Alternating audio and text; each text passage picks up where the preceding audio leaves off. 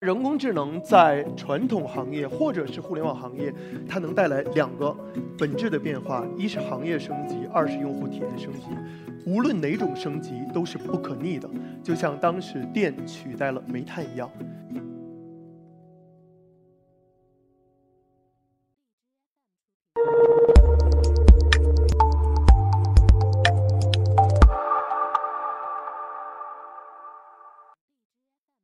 大家好，我是 EcoTalks 的讲者马宇驰。今天我演讲的题目是关于人工智能的说与不说。提到人工智能的时候，第一的感觉是所有的话来自于呃人机交互的嘴，对吧？那下面给大家秀一下跟语音没有关系的事情。下面这段文字，如果你去拆它的标点符号或者断句的话，你会怎么样弄？那正确的方式是这样的，这个是锤子 BigBang 当中的，我们提供了 BigBang 这个功能的基于语义，我们叫语义片段的分割。从这个技术你可以看到，它跟语音完全没有关系。它在锤子手机里面可以对里面任何一个 App，或者是这个里面任何存在的文本进行这样的炸开。所以呢，我们说说还是不说，只是不同的数据入口。重点呢是在后面语义的部分。那人工智能语义处理的是什么呢？文本，包括了声音、图像、文字和操控。举个例子，那比如大家经常知道的这个，呃，科大讯飞云之声思碧池，对吧？做 ASR 语音识别，做 TTS 语音合成，它相当于什么呢？耳朵和嘴。格林神童、山商汤、Face 加加做图像识别，相当于什么呢？眼睛。文字那就很简单了，操控是指什么呢？举个例子，当你去触碰滴滴打车的时候，你肯定是要打车嘛，对吧？你不会去订外卖去点开滴滴打车，这些是对意图的理解，都是人工智能语义的范畴。人工智能呢，无论语音、语义还是图像，主要包含了两大方面，呃，两大核心。那一块儿呢是数据，第二块是算法模型。一数据主要强调的是实际应用当中的数据。那应用有真实用户的反馈。第二呢，算法模型基于的是什么呢？团队有实战经验的团队，最终技术落到人身上，而不是科幻当中拍出来的。我们在人工智能这三大方向去做深度的发展，聊天儿、多轮对话和中控决策这三个方向是具备现在应用级的商业价值的。那怎么来理解呢？首先，聊天的价值在于陪伴和引导。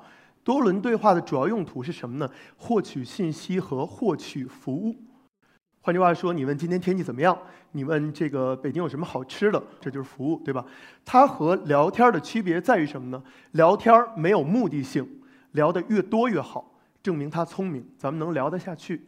多轮对话有目的性，你一定是有一个所求，无论信息还是服务。中控决策。大家可以理解成更像是一个大脑的角色。举个例子，我们经常常举的，说“苹果”这个词，它可以是水果，有可能是寻求有一个电影范冰冰演的，对吧？叫苹果，有可能我们要买那个数码产品叫苹果，我要苹果手机。这个程度下，机器是怎么判断这句话？除了结合苹果本身，也要结合上下文去看，我用什么样去回馈你。所以，对于语义层面来说，最重要的是机器能够首先理解，并且去识别，之后再有对人的这个呼应，有一个反馈。理解和反馈是我们现在人工智能最重要的两个部分。那人工智能在传统行业或者是互联网行业，它能带来两个本质的变化：一是行业升级，二是用户体验升级。无论哪种升级都是不可逆的，就像当时电取代了煤炭一样。大家可能说，哎，会不会取代一些这个对人类造成威胁或者怎么样？那从我们真正做这一行来看，相当相当相当长的一段时间内，这种事情不会发生。那为什么呢？人工智能所有的东西是人教的，换句话说，所有的东西在规则以内，它负责在规则以上去学习更多的东西。比如说很古老的时候，骑手一直有，后来有黄包车夫，对吧？马车夫。那后来有了汽车之后。司机这个角色没有消失，只是他驾驶的工具产生了变化。人工智能最终要应用于人，它是辅助人的工具，我们最终要去操控它。人工智能的应用，那我们呢，重点强调的是这个技术在应用领域达到的价值，它对人有价值了，这个技术才有可能去发展。那我们在三三个领域有服务的应用。第一个，企业服务，无论是信息还是服务，对外输出的企业，那它可以用到这种技术。第二个，智能客服的售前和售后，那它的应用出口是什么呢？微信、微博、App、网站，既可以把 Bot 的能力、机器人的能力植入到这四个出口，又可以把这个 Pod 作为一个单独的出口呈现。那举两个例子，腾讯的应用宝，每一个 App 会对应做一个 Bot，那它达到一个什么样的应用的好的呃用处呢？就是你以前你说我要看个电影，他给你的是比如腾讯、爱奇艺、优酷哈，你下载一个 bot。那现在是你可以在 bot 的平台上去跟这个 bot 去对话。你说好，我想看，比如说变形金刚四，他给你吐一个链接，你直接点开就看了，不需要因为你想看一个东西就再再去需要下一个特别重的。第二个部分是现在的两会小明。那个 app 可以去，你拍一个这个新闻，拍一个这个委员的头像，那可以链接到他的人物关系。我们做了人物关系关系的深度挖掘，做了这两会所有文章的一些机器学习关系的计算。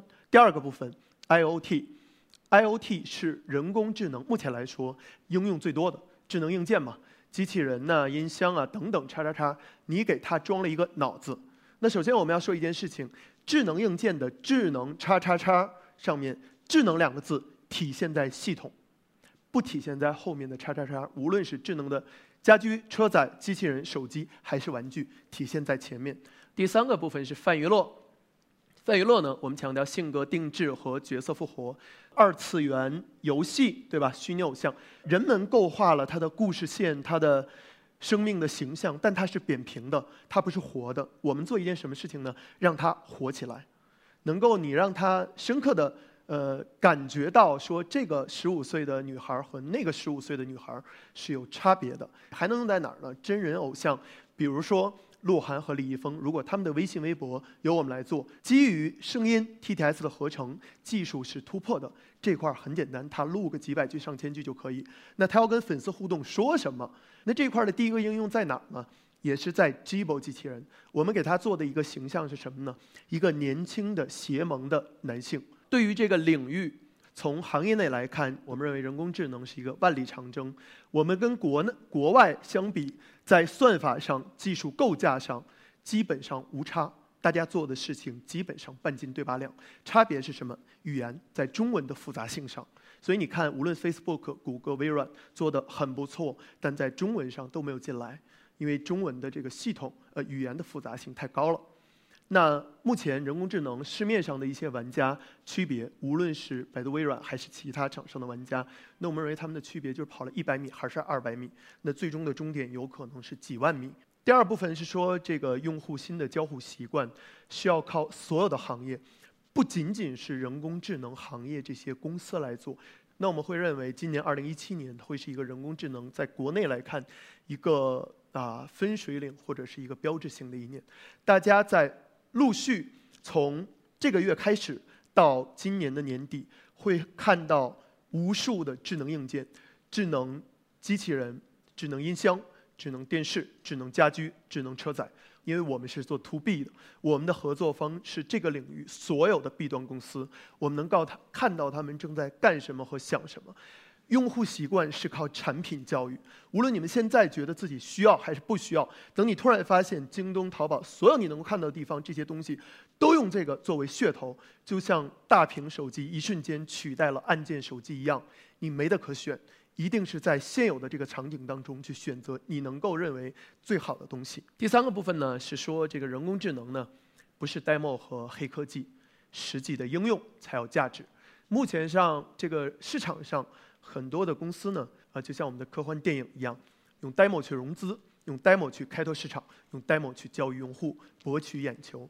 就好像说，我们吃第十个馒头吃饱了，于是所有的力量都去描绘那第十个馒头。如果没有前九个馒头，第十个馒头没有意义。尤其第十个馒头在什么时候发生，什么时候出现，都是未知。作为业内，我们通常就会问哈：首先，这个 demo，一什么时间能够出现？第二，你说这个 demo 出现了，它现在应用的层面上有多大的准确性？人工智能最大的价值是应用落地，不然的话就变成了好莱坞的电影公司。那如何判断人工智能公司的三个维度？那首先，我们说是或者不是，在基因上，技术层面很简单，能写出来就是写得出来，写不出来就是写不出来。技术一就是一，二就是二。基本上看一家人工智能的团队，呃，公司好与不好，看它的团队来自于哪儿。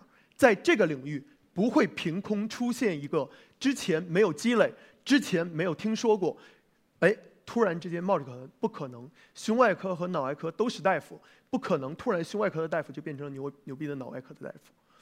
第二，实际的应用能或者不能做这个东西，对话能不能理解，落地应用极其重要。当你是这样的团队，你说能不能做这件事情，就变成了真正有没有价值。